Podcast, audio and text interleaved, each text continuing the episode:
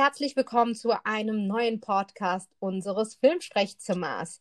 Mit dabei die liebe Beate. Hallo, Hallo, Beate. Und natürlich ich, die Mel. Beate, wir haben ja letztes Jahr zu Weihnachten einen ganz bezaubernden Weihnachtsfilm uns angeschaut, einen animierten. Erinnerst du dich noch? Ja, Klaus. Du, ich habe den letzten erst wieder gesehen und habe wieder, ey, ungelogen, Rotz und Wasser geheult. Der ist so schön. Aber über den wollen wir gar nicht sprechen. Wir haben nur gesagt, wir wollen die Tradition halten. Und eigentlich ist das nicht wirklich ein Weihnachtsfilm, aber er ist gerade am 11. Dezember auf Apple TV gestartet. Der heißt nämlich Wolf Walkers. Beate, erzähl mal, was ist das denn für ein Film? Ähm, es spielt in Irland im 17. Jahrhundert. Und da ist ein junges Mädchen, dessen Vater der Wolfsjäger ist. Damit fängt es irgendwie an. Und die Stimme vom, vom Vater spricht ähm, Sean Bean. Für die, die es nicht auf dem Schirm haben, Herr der Ringe, äh, Game of Thrones. Ja, genau. Da haben doch sich irgendwie mal Frauen im Netz drüber unterhalten, warum sie Sean Bean so toll finden. Und dann hat irgendwie eine geschrieben, weil er Wölfe verjagen könnte. Ach krass, wirklich? Ja, ja, und das war dann so ein geflügeltes Wort. Äh, äh, ein Typ, den man cool findet, der muss was Kerniges haben und der muss Wölfe verjagen können. Und das war sozusagen die Ausgangslage. Äh, ob das jetzt damit irgendwas zu tun hat, dass es jetzt lustigerweise ein Film über Passt einen Wolfsjäger ist. Passt wie Faust aufs Auge. Ja, ja, passt total. Weil der hat äh, auch mal in, es gibt ein, eine schöne Anekdote zu ihm, der hat mal in irgendeinem Pub, der ist ja auch sehr normal und umgänglich, ähm, war der mal in irgendeinem ganz normalen Pub irgendwo in, war es England oder Irland, weiß ich jetzt nicht mehr. Und da gab es irgendwie Stress und dann sind mehrere Leute auf einen losgegangen und er ist irgendwie dazwischen gegangen und hat dann die, die da mit mehreren auf eine Person drauf wollten, irgendeinen vermöbelt und hat sich da richtig gekloppt. Was? Also von, ja, ja. Also da hat irgendjemand geholfen in irgendeiner Ja. Bar oder in irgendeinem Pub oder so. Und hat die verjagt sozusagen, dass die dann abgehauen sind. Also es war so eine Anekdote, die ich mal irgendwo im Netz gelesen habe und gedacht habe, ja, passt. das passt. Wirklich, das passt total. Und den Wolfwalkers passt es auch ganz gut, dass er den äh, Wolfjäger mimt oder die Stimme verleiht. Ja, und die sind, also die, die beiden, also der Vater und die Tochter, sind irgendwie in einer neuen Stadt angekommen. Ähm, und er ist dort angestellt als Wolfsjäger, weil diese Stadt von Wölfen, ja, ich will nicht sagen angefallen, wie soll man das nennen? Also die, da sind Wölfe in der Gegend, die ab und zu mal Tiere, Schafe reißen oder die Leute verschrecken und er ist der Wolfsjäger, der, der versuchen soll, die Wölfe zu fangen. Und die Tochter ist ganz mutig und träumt irgendwie so ein bisschen davon, dass sie auch mal Wolfsjägerin wird und hat so eine kleine, so ein, was ist es, eine Armbrust, die sie da immer hat, Ja. die sie immer dabei hat und, und ihr Vater will sie aber immer beschützen und will nicht, dass sie irgendwie mitgeht in den Wald, weil da die Wölfe sind und sie macht's aber, sie ist super mutig und ein bisschen frech Ja, und sie ist eigentlich die Hauptfigur, die Tochter. Genau. Und äh, sie trifft ja so ähm, über einen Zufall. Eigentlich macht sie was, was sie nicht sollte, nämlich äh, in den Wald gehen. Sie will ja auch unbedingt dann auch äh, Wölfe jagen ähm, und äh, trifft dann halt auf eine Wolfwalkerin. Ja, sie weiß ja im Moment noch nicht, was die Wolfwalker eigentlich sind. Also sie trifft erstmal einen Wolf und der Wolf sieht ja auch schon so ein bisschen anders aus. Also nicht so, wie sie sich das so vorgestellt hat, ähm, sondern ja, irgendwie nicht so bösartig und nicht so, ja, nicht so gefährlich irgendwie, wie die Wölfe immer so dargestellt werden. Und aus diesem Wolf plötzlich entwickelt sich ein Mädchen. Also das wandelt sich um in ein Mädchen mit flammend roten Haaren, die aber selber auch frech ist und die ähm, erstmal ein bisschen Abstand hält. Sagt, was willst du denn hier? Du bist in meinem Revier. Und du Und- stinkst. Ja, genau, du stinkst, du riechst ganz anders als ich. Und ähm, dann kommt halt eben, kommen sie so, ja, die, die kommen so ein bisschen ins Gespräch und lernen sich kennen und mögen sich dann auch irgendwann. Und das Schöne ist halt, dass sie sozusagen ihre beiden Welten sich so annähern, dadurch, durch die Freundschaft, die die beiden irgendwie haben. Und dann kommt halt immer mehr im Laufe der, der Geschichte, wird halt klar, wer eigentlich die Bösen sind und äh, dass das Mädchen sozusagen ein Wolfsrudel anführt, die also auf sie hören und dass sie den Wald eigentlich beschützen und dass sie die, dass sie die Wölfe beschützen. Also alles, was im Wald ist, alle Tiere und die Bäume. Ja. Und den, den, den großen Spoiler können wir ja eigentlich noch nicht erzählen, ne? Nee, das stimmt. Ja, also wer es jetzt nicht hören möchte, der hört jetzt mal kurz weg. Achtung, Spoiler, Spoiler. Genau. Das Mädchen wird gebissen, also die, die Robin wird gebissen von Map. Ähm, und plötzlich hat die Robin auch Kräfte und magische Kräfte und verwandelt sich nachts in auch einen Wolfwalker. Also ein Wolfwalker ist eigentlich ein Gestaltwandler, der tagsüber ein Mensch ist und nachts eben ein Wolf. Also theoretisch, wenn diese Person träumt, ähm, ist dann die, ist dann die, der Mensch noch in diesem Trance-Schlafzustand, aber dann, dann verwandelt er sich, also geht außerhalb des Körpers ähm, und ist noch ein Wolf zusätzlich. Ja, und sie hat natürlich, sie kann äh, super schnell laufen und sie kann, hat ein scharfes Gehör und sie kann plötzlich anders riechen. Sie riecht viel intensiver als vorher. Also sie hat ganz andere Kräfte, ja. als sie das vorher als Mädchen irgendwie hatte. Und sie taucht dadurch eigentlich in diese, in diese neue Welt ein, die sie gar nicht kannte. Also es gibt so ein, so verborgene Plätze im, im Wald, die sie dann aufsucht, wo dann das Wolfsrudel wohnt und wo das Mädchen auch ist. Und da stellt sie dann zum Beispiel fest, dass die, dass es, dass die eine Mutter hat. Und dass diese Mutter eben auch wie in so einem Schlaf-Trance-Zustand als Menschengestalt auch in diesem Wald ist, aber die Mutter nicht da ist. Also die Mutter ist verschwunden von der Map. Ja. Was ihn natürlich ganz traurig macht. Und äh, ja, und dann wollen die beiden eigentlich die Mutter finden. Das ist dann so ein bisschen die, die Geschichte oder die Aufgabe von den beiden, dass sie beschließen, zusammen die Mutter zu finden. Ich weiß, dass ähm, als du den äh, mir empfohlen hast, den Film, ähm, du zu mir gesagt hast, der ist super modern gemalt. Ne? Das ist auch ein Animationsfilm. Und ich muss dir sagen, erst habe ich aber am Anfang gedacht, ich weiß gar nicht, wovon Beate spricht. Ich finde, das sieht so oldschool aus. Also das war so mein erster Eindruck. Und erst im, im Laufe, Laufe des Filmes habe ich gedacht, ja krass, ich weiß jetzt ganz genau, was Beate meint. Ne? Auch die Magie, die diese ähm, Wolfwalkers besitzen, ne? weil sie sind ja auch magische Wesen, nicht nur weil sie ähm, ähm, Formen wandeln können, wenn sie schlafen, sondern weil sie auch tatsächlich Kräfte haben, ähm, wie die das dargestellt haben und wie sie manchmal, also wie ähm, der Wald beispielsweise manchmal ganz un unscharf und unkonkret gezeichnet ist und die Fokussierung dann eher doch auf, auf die Figuren mehr ist. Da dachte ich, ja, das stimmt. Ich glaube, das ist das, was wahrscheinlich Beate gemeint hat, dass das sehr modern war. Aber am Anfang hat es für mich ein bisschen oldschool, so eine Anmutung gehabt.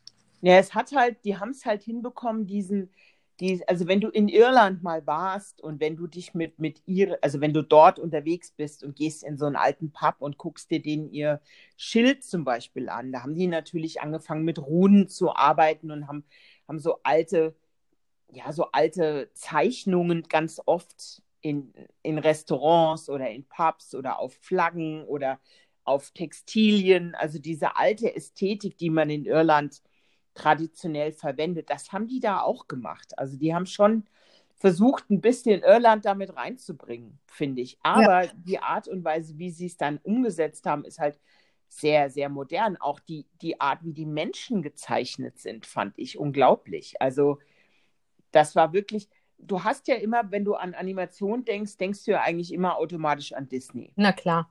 Und, und wir haben ja letztes Jahr bei Klaus schon gesagt, das Erfrischende bei Klaus war, dass es eben nicht aussieht wie Disney. Es ist nicht so rund und niedlich und nett.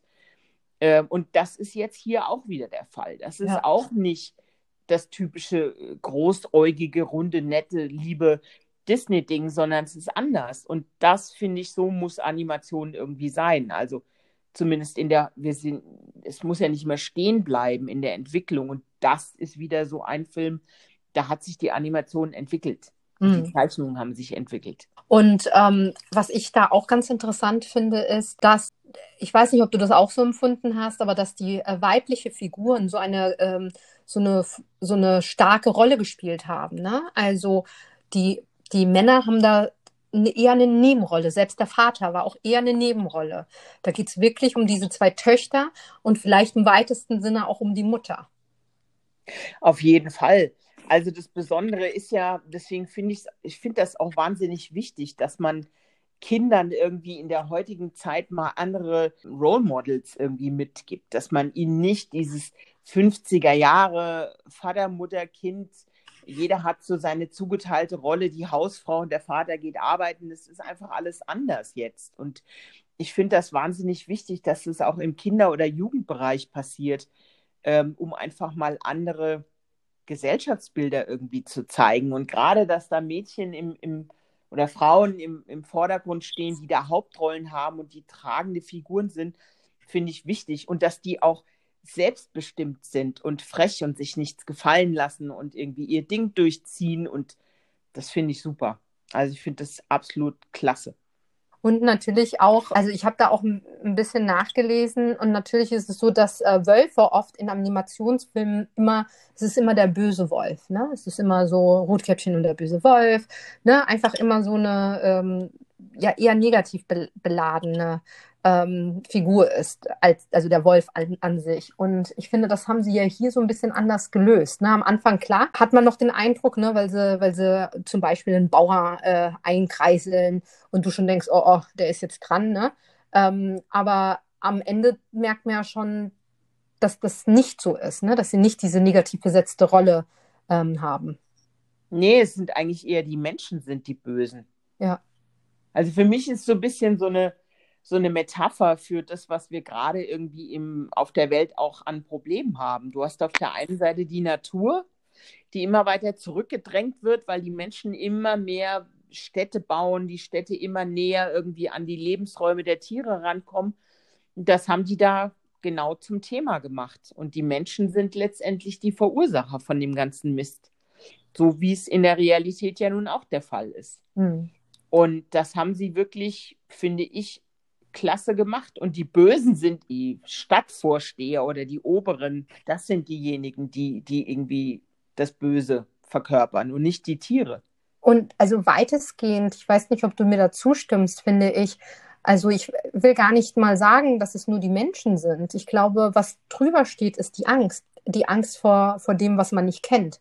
Ähm, die Angst, ne? So, ich glaube, dass die Angst im Grunde das Böse ist. Weil die dann der, so die treibende Kraft ist, um äh, Sachen zerstören zu wollen. Ne? Ähm, die Menschen haben Angst vor den Wölfen, die dann Sachen reißen, die vielleicht ihr Leben bedrohen und so weiter. Ähm, aber dass es vielleicht aber auch damit zu, zusammenhängt, dass man deren Lebensraum ja eingeschränkt hat. Ne? Ähm, und ähm, das sehen sie natürlich nicht. Aber ähm, ich glaube schon, dass es auch ein bisschen so ein Appell ist, dass man vielleicht einfach auch andere Lebensformen kennen muss, bevor man äh, sich so auf blinde, blinde Angst verlässt, ne? Und ja, ich denke halt, es sind zwei Aspekte. Auf der einen Seite ist es die Arroganz der Menschen zu sagen, alle anderen haben sich unterzuordnen und das, was wir wollen, steht im Vordergrund und alle anderen ähm, interessieren uns erstmal nicht. Wir nehmen uns das, was mhm. wir haben wollen. Und auf der anderen Seite, das ist das, was du gerade gesagt hast, sehe ich auch so eben die Angst mit dem Unbekannten. Wie gehe ich damit um? Lasse ich mich darauf ein, lerne ich das kennen, ja oder nein. Ne? Und äh, da gibt es ja auch wieder in der Stadt Unterschiede, weil die Leute, die da leben, sind ja eigentlich anders drauf als die, die die Stadt führen. Ja. Ich weiß nicht, ob das jetzt der Bürgermeister oder wie man ihn jetzt nennen will, der eine, der da alles im Griff hat. Ähm, der ist ja schon mit seinen ganzen Soldaten, die da hinten dran stehen, die sind ja eher so als negativ Aspekt irgendwie zu sehen, während es die Menschen, die dort leben, eigentlich so dazwischen hängen. Die auch bei denen ist mehr die Angst im Vordergrund, bei den, bei den Bösen, finde ich, sind es eher, ist es schon eine Menge Arroganz und äh, ja. Überheblichkeit einfach. Ja. Und, aber du merkst es ja auch, wie sie, wie sie ja, äh, wie der äh, Bürgermeister ähm, ja auch mit, mit Kindern umgeht, ne? Also die dann auch äh, als Sklaven oder als Dienstboten arbeiten müssen. Und zwar also nicht freiwillig, sondern wirklich von ihm verdonnert werden dazu. Ja, Naja, es haben halt einfach alle, haben sich da untergeordnet. Also ich, die ganze Stadt hat sich eigentlich diesem Anführer oder Bürgermeister oder je nachdem, wie man ihn nennen will, untergeordnet. Alle, die Soldaten haben das, genauso wie die normalen Bürger und die Kinder sind sozusagen am Ende dieser ganzen Kette. Danach kommen eigentlich noch die Wölfe. Und deswegen ist es eigentlich, finde ich, auch logisch, dass gerade die Kinder sich einlassen ja. auf die Wölfe. Ähm, Beate, du bist ja auch so jemand, der äh, gerne Sachen recherchiert, wenn dir was gefällt. Ähm, hast du denn äh, selber ein bisschen herausbekommen, wer hinter diesem Film steckt? Und ähm, hast du so ein bisschen Hintergrundwissen für uns? Naja, es ist ja so, dass der Film lief ja eigentlich schon auf mehreren Filmfestivals. Der ist ja, der lief bei in Toronto zum Beispiel, der lief, glaube ich, in London.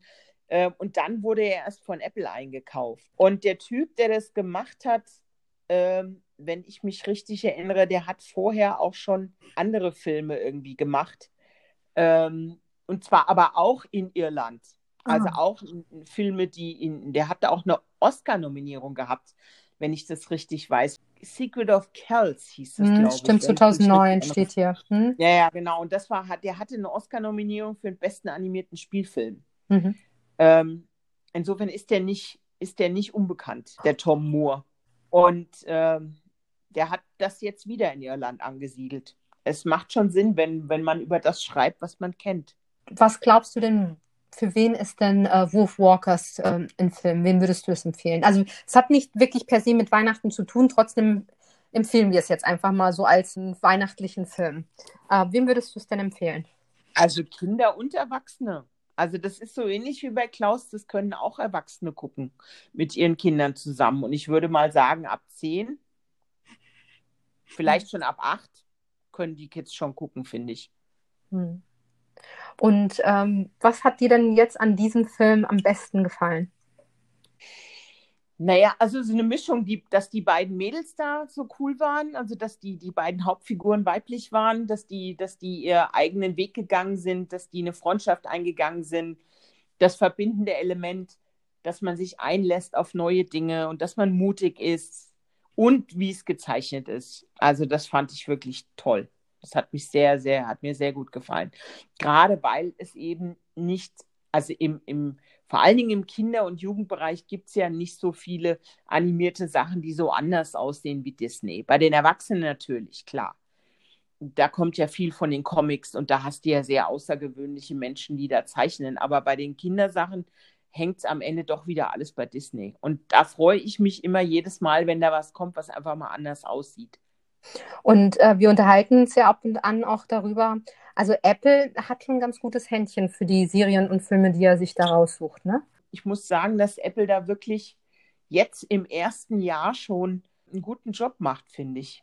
Also die sind zwar noch am Anfang und das ist alles noch in der Entwicklung, aber ich finde es schon beachtlich. Also und den jetzt auch einzukaufen, wie gesagt, der hatte ja schon einen kräftigen Bass durch die Filmfestivals, wo er lief. Der hatte auch diverse Nominierungen.